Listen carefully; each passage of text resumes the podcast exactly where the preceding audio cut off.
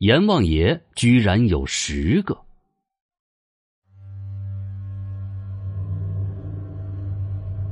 在我国古代的民间传说里，人死之后都会魂归地府，接受地府的管理，而地府的统治者呢，就是阎罗王了。民间也称为阎王爷。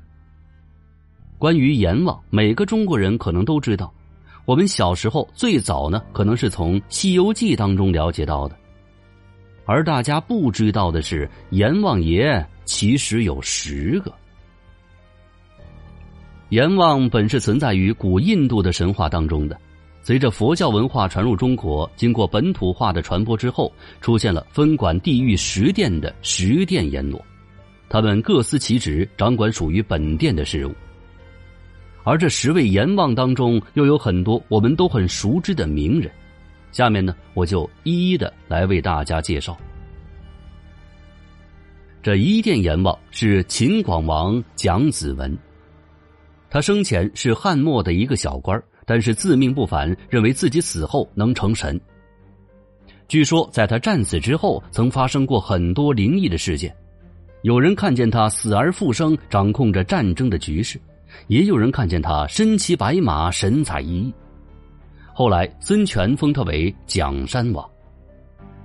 传说他成为阎王之后，专管人的吉凶和生死，并且人死之后，首先会来到他这儿，让他判断此人生前是好人还是坏人。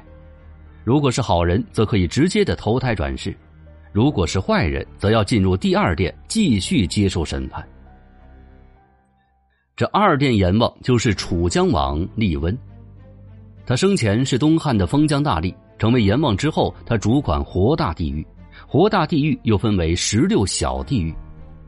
传说人的鬼魂在进入第二殿之后，会被判断其在生前是否犯过杀人、抢劫、奸淫的罪过。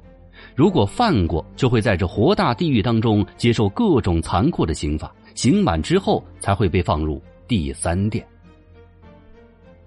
这三殿阎王是宋帝王。传说生前姓于，是唐朝进士，为官清廉，爱民如子。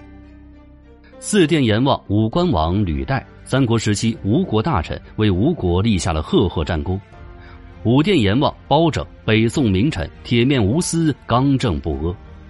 六殿汴城王毕元斌，南北朝官员，爱国爱民。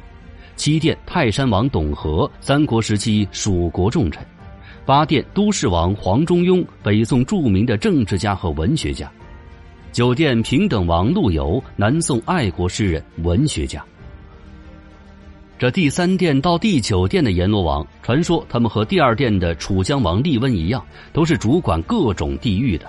这些地狱分别是黑绳大地狱、河大地狱、叫唤大地狱、大叫唤大地狱、热闹大地狱、大热闹大地狱以及阿鼻地狱。每个地狱都分为十六个小地狱，每个小地狱代表着承受不同的刑罚。他们各殿的流程也是一样，都是检查这个人生前有没有犯过某种罪，如果没犯过，就会进入下一殿；如果犯过，就会在实行相对的刑罚之后再进入下一殿。而这最后一殿，也就是第十殿阎王转轮王薛礼，他是主管轮回的。他会根据前几殿反馈的具体情况来区别转世，而这十殿阎王当中，我们最熟知的应该就属第五殿阎王包拯和九殿阎王陆游了。关于阎王包拯，还有一个传闻，相传他本在第一殿，但是因为过分的同情鬼魂，最后被调到了第五殿。而关于包拯这一人物，本就有着许多的神话色彩。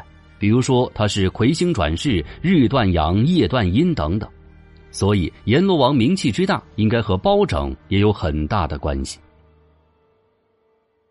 以上呢，都是根据中国古代的民间传说以及清代的图书《玉历宝钞》的内容所述的。虽然这些都是虚构，但是我们也从中可以得出这样一个结论：这些人之所以能够成为阎王。首先是在他们生前就有足够的社会地位，都是当时有头有脸的人物，而最重要的一点呢，都是他们在生前能够为百姓谋得福利，为官刚正不阿。正是因为他们的功德，才被后人们逐渐传颂为能够掌管人死后的地府主宰了。